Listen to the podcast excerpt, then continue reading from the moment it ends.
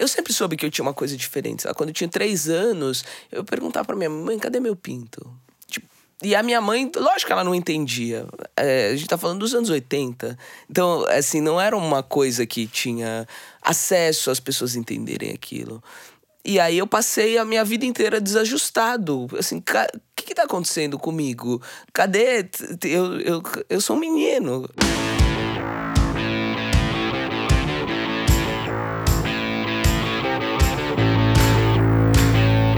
Bem-vindos ao Retrato, que é o podcast de gente falando com gente sobre coisas de gente do projeto Draft. Eu sou a Rafaela Carvalho, eu sou editora de conteúdo do Draft e hoje quem está à minha frente é o Gustavo Glasser, que é CEO e fundador da Carambola. Seja muito bem-vindo. Obrigado. A gente ficou muito feliz de conseguir marcar essa entrevista porque a gente estava antes de gravar conversando justamente sobre como o Gustavo vive duas vidas em dois países, quatro semanas no Brasil, quatro semanas nos Estados Unidos. Então, estou feliz que nas suas quatro semanas no Brasil a gente conseguiu te encontrar. que ótimo, obrigado. Eu também estou feliz. É muito bom você estar aqui. O Gustavo veio falar com a gente gente. É, acho que eu sinto que eu tenho que aderir que é uma semana depois de ele ter vencido o Prêmio Empreendedor Social na categoria Futuro da Folha de São Paulo, em parceria com a Fundação Schwab. E primeiro, antes de tudo, parabéns.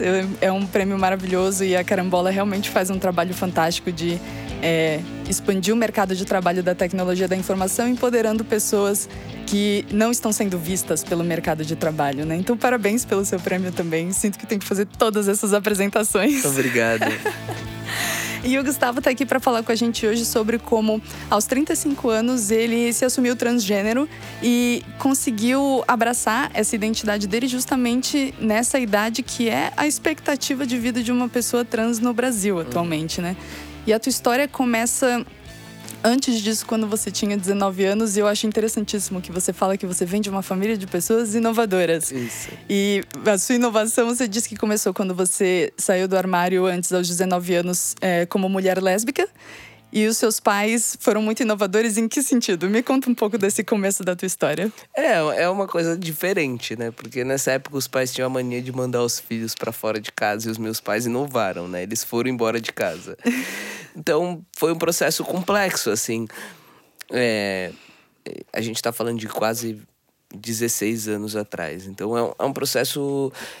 A gente não tinha educação para entender o que, que era. É, o que, que era cada uma das caixas, né? Então, a, a caixa que chegou mais próximo de mim foi que, ah, tudo bem, então eu sou. Eu sei que eu sou diferente, eu não sei o que, que é, não tem um nome para isso, não tinha esse acesso a conteúdo que tem pra gente entender os aspectos da diversidade de, de pessoas que tem no mundo. E aí a caixa que cabia para mim é tudo bem, então eu sou uma mulher lésbica.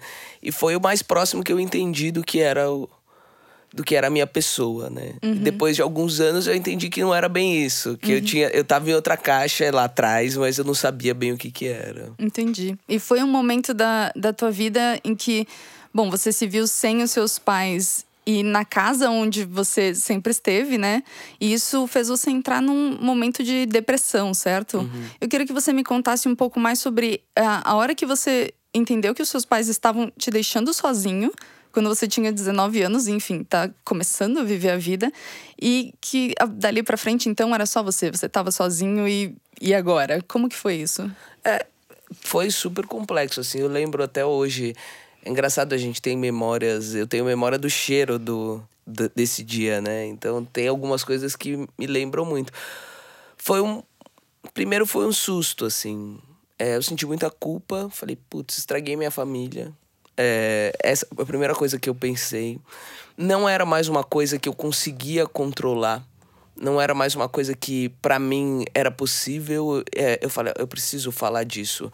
Ou eu vou falar disso, eu não vou conseguir mais viver. E, e quando eles tiveram essa reação, foi um pouco uma surpresa, assim, principalmente por parte da minha mãe. Porque a minha mãe sempre foi. A minha mãe bancou um pouco. Quando eu era bem criança, assim, a minha mãe bancava um pouco o, o meu ser menino. Entendeu? Então ela falava: tá bom, é, você pode usar essa roupa do Batman hoje, mas no seu aniversário você tem que usar uma saia. E aí, é, mas e, e, e, quando a gente tava, eu e ela, eu podia ser o menino que eu queria ser e ela deixava, tava tudo bem. Ali eu não entendi muito bem o que aconteceu. E aí, quando eles saíram, foi uma surpresa, porque eu falei, nossa, agora eu me vi sozinho. E aí causou uma sensação que era: se, se eles me rejeitaram, o mundo inteiro me rejeita. Então eu não tinha coragem de não foi assim que eu me assumi para as pessoas. Eu fiquei totalmente recluso, assim, muito tempo, muito recluso. É porque se a primeira, né, minha primeiro lugar, meu lugar primeiro de origem, né? Se esse lugar tá dizendo que eu não sou válido por quem eu sou, por que, que o resto do mundo faria isso por mim, né? Isso. E, e, e o pensamento, a, a, história deles terem saído de casa também foi complexo, porque acho que se eles tivessem me mandado embora é, é uma libertação, porque você tem uma vida. Tipo, ah, beleza, eu, eu não tenho nada, fui, fui rejeitado pela família, mas ali me deixou um pouco preso ali naquele apartamento. Você não sabe? conseguiu resetar a vida? Não, não consegui sair do lugar. Eu fiquei estagnado, porque, é, por exemplo, logo depois da saída deles, é, eu lembro que é, a gente morava num apartamento que tinha três quartos, a minha irmã tinha um quarto, eu tinha um quarto. E quando eles saíram, eu passei a existir só no meu quarto porque eu não conseguia existir no resto da casa, porque como é que eu vou entrar no quarto deles? E aí passou que alguns anos depois aquilo eu fui ficando um pouco, eu fui tendo coragem, sei lá, de desmontar o resto do apartamento onde eles existiam. E aí eu fui juntando tudo dentro de um quarto. Nossa, e parece é... um processo de luto mesmo, né? É... De uma, é quase uma morte de uma existência isso. mesmo, né? É, foi, foi mais ou menos isso. Aí eu fui congelando, guardando as coisas deles. E aí eu fui guardando dentro de um quarto, o quarto que era da minha irmã. Eu fui tirando as coisas. E eu, eu lembro que tirei tudo, assim. O apartamento tinha um carpete, eu tirei até o carpete, enrolei o carpete e coloquei dentro. Do... E aí foi foi um processo super difícil, assim, porque é, eu tive que desmontar os pedaços. E aí, cada vez que eu ia mexer, pô, mas tem as roupas dele aqui. E como é que eu vou mexer nas roupas? E, é, e é um processo meio. Eu fui tirando cada pedaço e guardando. Aí ficou um quarto meio de acumulador, assim, sabe? Até é, é, um, é um pensamento que eu, eu não tinha muito insumo para lidar com aquilo, sabe? Uhum. A, gente não, a gente não é preparado na nossa vida para lidar com uma situação dessa, né? Sim, especialmente aí... quando eles deixaram tudo para trás? Quase tudo, quase tudo. Nossa, eu achei que tinha sido algo de não, a gente tá de mudança. Não, eles foram. Foi muito rápido. Foi é, de, de. De, que eles ficaram sabendo o que estava acontecendo, eu tinha escrito uma carta. E aí eles pegaram essa carta numa quarta, na sexta-feira eles mudaram. Hum. Então foi muito rápido. Eles pegaram uma mala, algumas roupas, então ficou roupa deles, ficou coisa, ficou. Então foi um, uma coisa complexa, assim, para mim. Sim, foi um band-aid arrancado, mas com você ficou com todos os resquícios de uma vida. Bom, essa vida agora tá no meu passado, mas eu tenho todos os lembretes do meu passado comigo, né? É, e eu lembro uma frase que eles disseram na hora de sair. Eu falei, mas vocês vão deixar tudo aqui? Ah, não, esse apartamento nunca trouxe alegria pra gente. A gente não quer nada do que tem aqui. Mas aí a sensação que eu fiquei, mas eu fiquei. Tipo, você não quer nada do que tem aqui, mas eu tô aqui. E, então, é, essa sensação permaneceu comigo durante, durante muitos, muitos anos, assim. E quando você é, entrou nessa... Logicamente, entrou numa fase depressiva por causa de toda, todo esse baque, né? Uh, você conta a história de como você decidiu se que precisava se movimentar e percebeu que precisava se movimentar quando tudo que você tinha na cozinha era um pacote de macarrão e sal. Me conta como é que foi esse sentimento de eu tenho que fazer alguma coisa, mas eu não consigo. Como que foi esse conflito interno? Na verdade, não pensei, não teve um. Eh, foi assim, o dia que acabou a comida que eles deixaram. E aí eu abri o armário e falei, putz, só tem isso e amanhã eu tenho que arrumar para fazer. E eu tinha medo de falar com as pessoas, porque como a reação deles tinha sido muito extrema, como que eu vou falar para os meus amigos, entendeu? Isso, isso daqui que está acontecendo. Então eu acabei ficando muito recluso nessas coisas. Eles sabe? foram a, as primeiras pessoas para quem você falou? Não, a, a, sei lá, a terceira pessoa, não foram as primeiras, mas assim, eu não tinha contado para muita gente. Até porque é, era um processo complexo, né? Então eu falei assim, nossa, isso daqui tá acontecendo e, putz, como é que eu vou lidar com isso? Então foi um. Eu não tive um pouco opção, entendeu? Pô, preciso trabalhar. Daí eu saí e falei, vou, vou trabalhar. Uhum. E aí foi aí que eu comecei a procurar coisa para fazer e, uhum. e tentar me colocar. Mas é, a realidade bateu muito, assim. Eu não tinha muita noção das coisas, assim. Putz, como é que. É, que, que eu vou fazer compra, o que, que eu tenho que comprar, entendeu? E daí eu lembro que eu, eu, eu peguei um dinheiro, eu fui no sacolão para comprar comida é, daqueles sacolões municipais, assim. E aí eu comprei um monte de escarola, porque era barato. Daí, putz, começou a estragar tudo. Daí eu falei, pô, eu vou congelar. Eu lembro que quando eu mudei desse apartamento, senti uma escarola colada no teto do freezer, assim. Como que, uma lembrança. Uma lembrança que ficou. E, eu, e foi um processo que assim, eu falei, pô, eu preciso congelar, não posso jogar isso fora. E aí até hoje tem dificuldade de comer escarola, eu acho que come de todas as maneiras que você pode imaginar. É tipo, putz, será que cabe uma escarola aqui nesse prato, nessa sobremesa? É, é tipo isso. Nossa, engraçado porque é isso, né? Você teve que descobrir a vida, assim, não só, lógico, a gente sabe do, que o processo interno existe e que também sair do armário é uma experiência que você nunca vive uma vez só, você tem que falar o tempo todo para todo mundo, até você, tipo, ter essa identidade solidificada para todo mundo entender, né? Mas, tipo, essa coisa existe, mas existe também a coisa de criar uma nova existência ordinária, né? Tipo, uma rotina dentro dessa nova pessoa que você é, no seu caso também com uma reconfiguração de vida, né? Quais que foram coisas da sua rotina que você aprendeu a fazer nesse processo difícil? É, eu tive que aprender a fazer tudo, tudo, assim, desde como era a minha maneira de organizar as coisas, mas é, eu acho que a parte o exercício na minha cabeça foi muito forte, assim, sabe? Eu tinha um, um, negócio de ficar com a minha cabeça, assim. Até hoje, eu sou um pouco introspectivo. Eu falo bastante, brinco, mas tem algumas coisas, é, tem algumas horas que eu não sei muito me, como me comportar, assim. Porque eu passei muito tempo com a minha cabeça.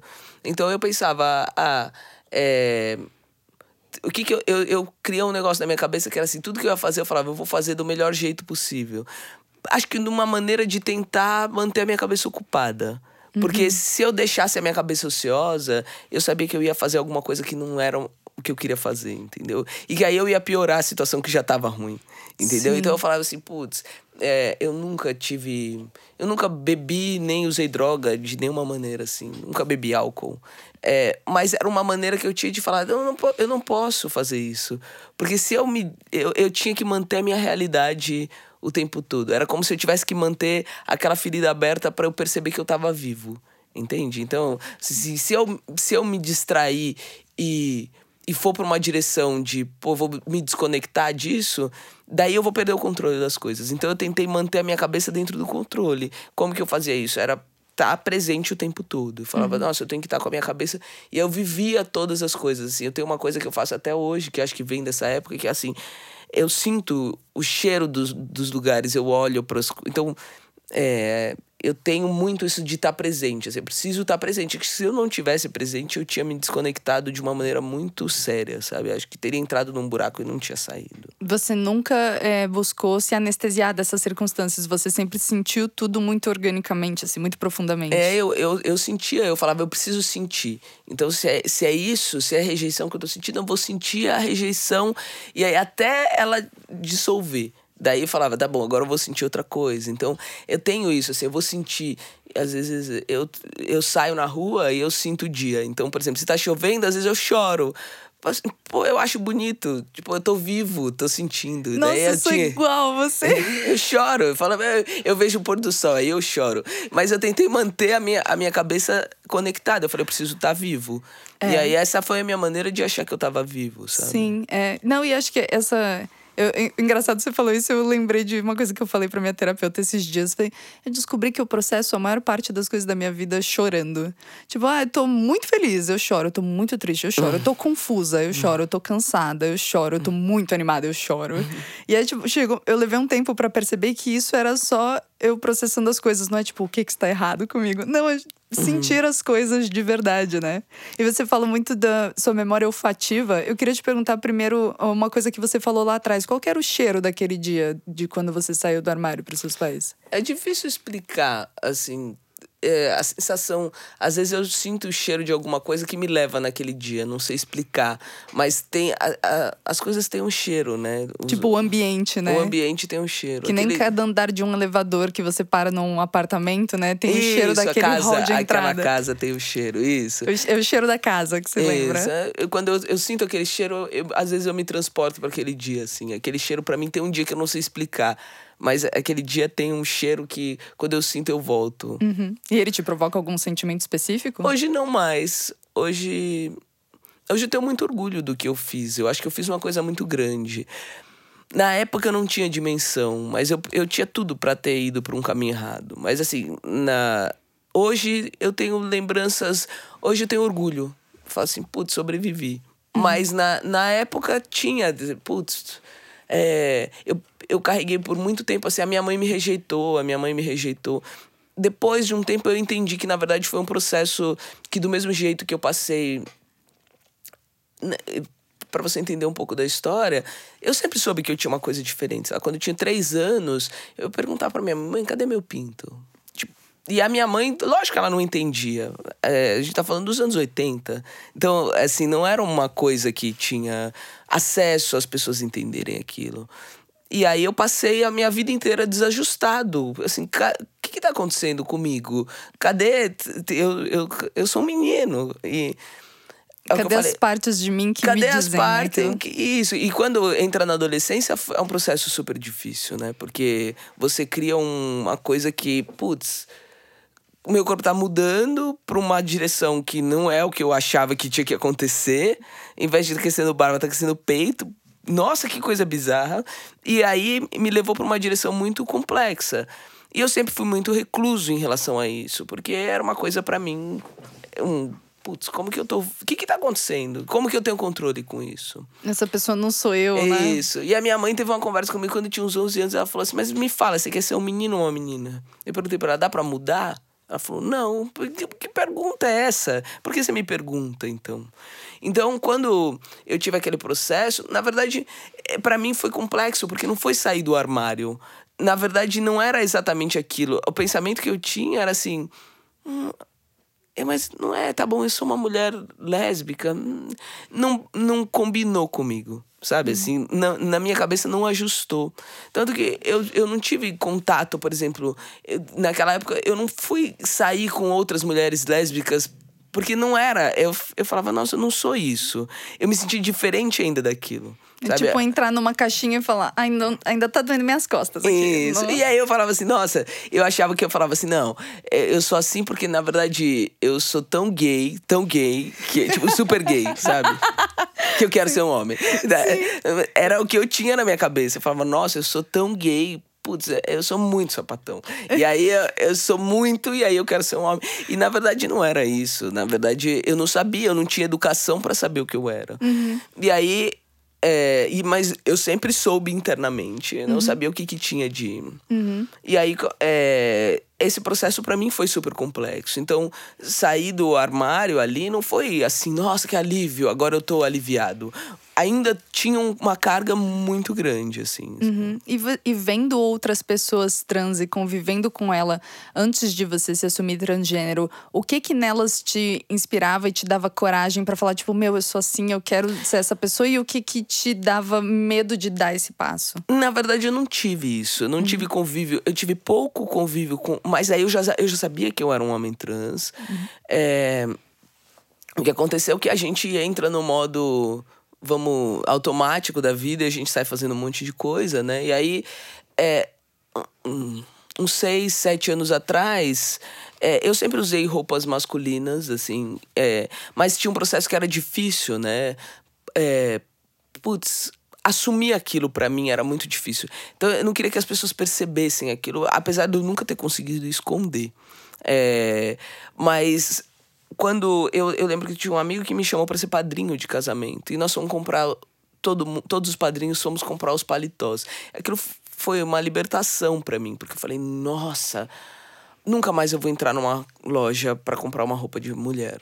Nunca mais eu piso na Forever 21. É, não, não que eu tenha pisado, mas é, eu não, não preciso mais. E, e, eu, e aí, a, a, partir dali, eu já comecei a, a viver é, com a minha identidade entre os meus amigos, pra, pra gente tava tudo bem. Porque a gente cria esses contextos, né? Então, meus amigos, ah, vamos na noite da testosterona. É só a gente, só os meninos, e, e sempre foi assim. Eu só tive amigos meninos, eu, eu nunca. Não foi uma coisa que assim, eu mudei, entendeu? Eu sempre fui uma coisa e, e aquilo só permaneceu. E aí, um, um determinado momento, eu, eu, já tinha, a gente já tinha acesso a mais à internet, tava falando muita, muita gente. Eu falava, nossa, é possível, mas não é para mim. Eu pensava, já passei da idade, já tô muito velho. O hum, que, que vai acontecer? Então, eu tinha algumas inseguranças em relação a isso. Eu não aí eu não tinha mais medo. É engraçado que a, a segunda transição, o segundo sair do armário, não teve sofrimento nenhum, porque eu já não tinha mais medo de ser abandonado, porque isso eu já tinha vivido. Ah, o medo que a sociedade vai falar, sério, agora? tipo, já, já, tem 16 anos que eu amadureci isso. Já é, decantou na minha cabeça. Isso, esse medo eu não tive, zero, não tive. Na verdade, eu não tive, quando eu decidi, foi um processo assim, por que não fazer? E aí eu preciso. E foi até entre o processo de do, da entrevista do prêmio da Folha, tinha uma série de entrevistas e a jornalista me fez uma pergunta. Que eu falei para ela, eu sou um homem trans. E, ela, e, aí eu falei, a gente ficou uma semana conversando, e aí ela pegou e falou, é mesmo. Ela falou, mas por que você, te, você pretende fazer a transição? E eu falei, não, não, porque tem isso, tem aquilo, tem aquilo outro, tem aquilo outro. Eu, por que não? Porque, ela perguntou, por que não? Eu, por que não, isso. E falei um monte de por que não. E aí eu voltei para casa e falei, mas por que sim? Porque eu quero. Uhum. E aí aquilo pesou muito para mim. Eu falei, bom, eu falei um monte de por que não. E um porque sim é porque eu quero. Então pronto, eu vou fazer. Uhum. E aí, tipo, na outra semana eu cortei o cabelo. E aí na outra semana eu, eu, eu cortei o cabelo na segunda, na quarta eu já tava no endocrinologista para tomar hormônio. Porque eu já fazia um trabalho de terapia há 10 anos quase para falar da minha transição e para então aquilo já estava muito amadurecido é quase como se o processo estivesse esperando para acontecer assim né é o trans aconteceu antes uhum. entendeu então ser um homem trans aconteceu enquanto eu ainda tinha um fenótipo feminino uhum. Aí o que veio depois tem sido muito mais fácil, porque já está muito ajustado na minha cabeça, sabe? É. Não tem. É, então ficou natural para mim. Sim, acho que depois de ter passado por todo um processo de entendimento já de quem você é, só é quase como só cumprir uma formalidade isso, pro mundo, é assim. É quase isso. De... É só assim, ah, tá bom, agora é, eu, já, eu me, me, sentia homem quando o meu fenótipo e o meu nome não me diziam isso. Uhum. Então agora, meu no, fenótipo e o meu nome dizem isso, zero, é, não tem mais dificuldade. O processo ficou muito tranquilo, sabe? É. Então, é, é, eu não tenho questões zero em relação a nada esse aspecto. Porque eu acho que eu passei essas questões antes. Uhum. E, e, ficar, né? De repente você fala, não, era só o que faltava e eu tô confortável pra caramba agora. Isso, isso. Tipo, era não sinto mais a dor nas costas isso, da caixinha. Exatamente. agora tá, tá, tudo certo. É, eu queria que você me falasse um pouco também, é, Gustavo, como que foi. É, se declarar para o mundo e cumprir essa formalidade, que, enfim, foi só de fato cumprir uma formalidade, mas como que foi fazer isso aos 35 anos, né? Você acabou de fazer 36, né? uhum. né? Inclusive, feliz aniversário atrasado. você, é, como que foi aos 35 anos você poder. Você também disse isso quando você ganhou o prêmio Empreendedor Social na semana passada, né? De é, receber esse prêmio como homem trans aos 35 anos, que é a idade da expectativa de vida de uma pessoa trans no Brasil. Como que é estar nesse lugar da sua vida? Vida nesse momento com essa idade? É, eu acho que esse teve uma análise, assim, porque eu não. Durante a minha vida, eu acho que eu não me enquadrei em caixa nenhuma. Então, da minha vida toda, eu não acho que eu defendi em algum momento as causas das mulheres lésbicas, até porque eu acho que eu não era a melhor pessoa para fazer aquilo. Então, não foi uma coisa que eu me apropriei. Quando eu, eu iniciei o processo de falar, tá bom, eu vou iniciar a transição, eu tive contato com algumas pessoas trans que estavam vivendo questões que para mim já tinham sido resolvidas de algum jeito, sei lá. Acho que porque a, história é, eu, eu tive a minha independência financeira, tudo foi muito difícil e eu consegui passar por aquilo. E aí, quando eu, eu comecei a ter um pouco de empatia, que na verdade eu não achei que eu fosse ter. Porque eu pensei assim, ah, agora eu quero viver minha vida e dane-se. Eu achei que isso fosse acontecer. Mas aí depois eu pensei assim, pô, mas isso aqui é muito grande para muita gente. Isso daqui que eu tô fazendo, ganhar um prêmio desse numa, numa num país que a, a, as pessoas morrem antes disso acontecer e que eu poderia ter morrido em algum momento, putz, a gente precisa fazer que essas histórias não sejam mais contadas. E aí o que eu pensei, como eu faço para histórias como a minha parem de ser olha que história linda e comecem brilho. a ser, puta que coisa bizarra que aconteceu com você. Uhum. E, e porque, não, na verdade, é, é um processo que, assim, todos os passos que eu dei, acho que fizeram pouquíssima diferença para a sociedade, mas fizeram grande diferença para mim. Eu poderia ter morrido de depressão, eu poderia ter me envolvido com droga, eu poderia ter feito um monte de coisa. Uhum. Mas não sei porquê. Eu, eu falei, eu sou um privilegiado, não aconteceu. Então, eu preciso dar voz para mostrar para pessoas que talvez estejam passando um menino trans com 12 anos olhando falando, putz, isso aqui é possível. Uhum. Entendeu? Então acho que foi um pouco dessa vontade que me apareceu, eu acho que sim, porque agora talvez eu esteja na caixa certa. Falei, talvez essa bandeira eu consiga defender. Uhum, é. entendeu? É. E, e, na verdade, uma coisa que é importante que você traz também é que você não quer ser uma história de jornada do herói, de inspiração para ninguém. É tipo, você quer ser mais uma história a ser contada, né? Ou, ou... Na verdade, eu queria que não. Eu, eu, de verdade, eu queria que essas histórias não fossem mais contadas. Eu queria que a gente fosse tão monótono quanto, nossa, casal casar, sabe? Assim, aquela família é, nasce, cresce, reproduz e morre. Sabe? Uhum. Tipo, é só, só, isso. Só quero uma vida ordinária. É ordinária, só quero ser normal. Porque, na verdade, é, é ruim a gente ficar romantizando essas situações. Eu acho que é importante. Eu acho que na fase que a gente tá, acho que é importante a gente falar. Eu acho que eu reconheço que é, tem, tem muita coisa de força na minha história. Eu não posso falar que não, entendeu? Eu sei que tem, mas eu não quero que outras pessoas tenham que passar por essa mesma história que a minha, porque não faz mais sentido, entendeu? Uhum, é, é, o, ideal, o mundo ideal seria chegar num universo em que você seja só mais um. Isso. E aí as coisas têm que ficar mais fáceis, né? Porque, na verdade, eu sou só mais um. Uhum. Entendeu? Eu não tenho diferença de ninguém. Eu sou só mais uma pessoa que quer viver a vida que tem vontade de viver e que tem direito de ser respeitado pela vida que quer viver. Uhum. Entendeu? É só certo. isso. Eu queria que você me contasse também um pouco mais, Gustavo, do seu cotidiano, desde que é, você tirou uma nova identidade, que foi, acho que foi, sei lá, na mesma semana também que você foi ao médico e que você cortou seu cabelo. Me descreve como foi essa semana para você. Quando eu decidi, eu conversei com meu sócio na carambola e falei: eu preciso fazer uma coisa e eu vou precisar de um tempo. Eu nunca tinha tirado férias na minha vida, né? Então, na sua vida? Na minha vida eu sempre trabalhei, eu, eu sempre tive que correr. Eu falei: eu preciso de um tempo. E ele falou: tá bom. É, eu seguro as coisas aqui, vai. E aí eu, eu meio que fiquei em função disso, assim, de resolver. Daí tem algumas coisas que são diferentes. Eu acho que poucas pessoas, sem ser pessoas trans, fazem esse processo para escolher um nome aos 35 anos. Como que escolhe um nome? Como que escolhe um nome? É tipo, super complexo, né? Eu tentei usar, eu sou muito lógico. E eu tenho algumas coisas que eu faço que. Eu não queria chamar, tipo, Enzo, porque Enzo é o nome de um. Eu não tenho cinco anos, entendeu? Não, não tô, tipo, eu tô renascendo, mas eu não sou um bebê. Isso. e aí eu pensei assim, pô, qual é a lógica? Qual que foi o racional que eu usei? Eu peguei uma lista dos nomes do, mais comuns dos anos 80. E aí eu peguei falei, como que eu vou fazer isso? Eu vou sair na rua, cada dia eu vou ser um nome e vou ver como isso soa para mim. Então, ah, beleza, hoje eu sou o Rafael. Oi, Rafael, tudo bem? Rafael. Daí. É, aí no outro dia eu vou ser Felipe. Daí, e aí eu fui passando no dia do Gustavo, foi um dia que eu tava fazendo uma. Uma. Entrevista. Eu fui fazer um processo no, da estação Hack no Facebook que a carambola tava passando e, e era o dia do encerramento. E eu já tava com o cabelo curto, eu ia falar da minha transição. E o pessoal falou: Mas que nome a gente chama?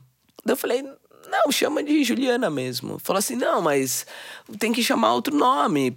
Pô, você já tá mó diferente. Eu falei: não, tá tudo bem, gente, tá tudo bem.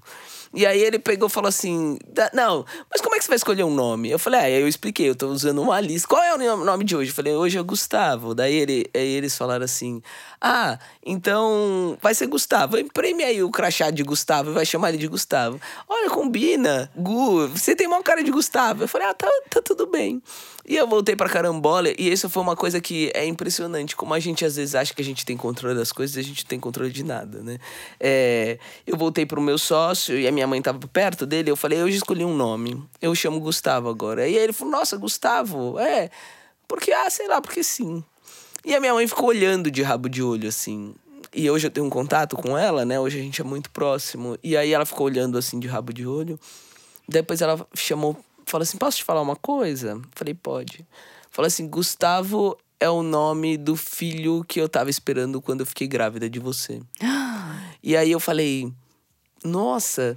E aí eh, tinha uma história que eu não sabia se era verdade, eu descobri que era, que era assim que eu não tinha nome. Eu fiquei chamando de neném quando eu nasci. Ah, o neném, o neném, o neném, porque a minha mãe só tinha pensado que eu ia ser um menino que eu chamava Gustavo. E aí, é, a minha tia um dia chegou e falou, falou assim: ah, não é possível, não dá pra ser neném. E colou na porta do hospital. Meu nome é Juliana. E colou lá um, um, uma plaquinha daquelas. E aí, quando eu fui tirar minha certidão de nascimento, quando eu fui fazer a retificação, tinha lá, eu nasci no dia 9 e eu fui registrado no dia 21. Eu fiquei 12 dias sem nome. É, porque não tinha nome, eu era um neném. Uhum. E eu achei engraçado, né? Eu falei, nossa, e ela falou, eu nunca tinha te falado isso, né? Eu falei, não. E engraçado que Gustavo foi o nome que todo mundo fala, você vai Gustavo, tá bom. E aí foi o que eu assumi e, e foi uma história muito louca, né? Eu nossa. falei, nossa, como nós não temos controle de nada, né? A gente acha que a gente manda em tudo. Eu tô, eu tô boquiaberta com essa história, porque, tipo, pegar de uma lista aleatória e a sua mãe te chamar e falar isso parece que. Nossa, parece aquelas coisas que realmente uma sintonia é, louca. Eu acho que é. Não, não, eu não sei se eu ouvi, eu acho que devia ouvir quando eu era criança, quando e eu ficou, tava na barriga. Né, em é, alguma, em alguma coisa. inconsciente, deve ter ficado. Porque pareceu tão natural. Foi o que pareceu, ah, tá bom, é isso. E, e acho que esse era um nome que eu jamais pensaria, sabe? Assim. Sim. Mas foi o que ficou. Nossa, e engraçado que foi. Começou assim, de uma insistência das pessoas de não, vai, Gustavo, imprime o crachá. aí. Imprime o crachá. E eu falei, tá tudo bem. E eu, poderia ter falado, não, gente, isso é uma coisa importante, eu preciso pensar. Eu falei, tá tudo bem, imprime o crachá e, tá, e vamos embora. Nossa, nossa, isso, meu cérebro explodiu. Tô, tô até arrepiada aqui, meu Deus do céu. e tem uma sonoridade boa por, por causa dos dois Gs, Gustavo Glasser, Isso, sabe? Isso, tipo, é, ficou, combinou, né? Soa bonito. E a minha mãe tinha uma brincadeira que tinha uma amiga que, que quando ela foi ter um, o neném, ela fez aqueles ultrassom 3D, né? E aí a minha mãe brincava. Falou, nossa, olha que coisa mais moderna, né? Dá pra ver a criança. Na época que vocês nasceram, não dava pra saber nem se era menino ou menina. Eu falei, no meu caso, você não sabe até hoje, né, mãe? Você ficou 35 anos sem saber o que era. É tipo, no seu caso, levou três décadas e meia, mãe. Eu falei, calma, agora nós estamos resolvendo. Muito bom. Gustavo, eu queria que você me falasse sobre como que tem sido agora a paternidade para você. O, o, seu filho é, não teve nenhum problema de começar a te chamar de pai, enfim. Eu queria que você me descrevesse como que é você ser ouvido por uma das pessoas que são é, provavelmente uma das pessoas mais importantes da sua vida, que é o seu filho, te chamar por aquilo que você é e você se enxergar nisso. Me fala desse, de entender esse momento, assim. Eu acho que para ele, eu acho que para ele é o, ele foi o cara que para era mais natural, porque ele sempre me viu como um homem. Acho que ele me viu sempre do jeito que eu era.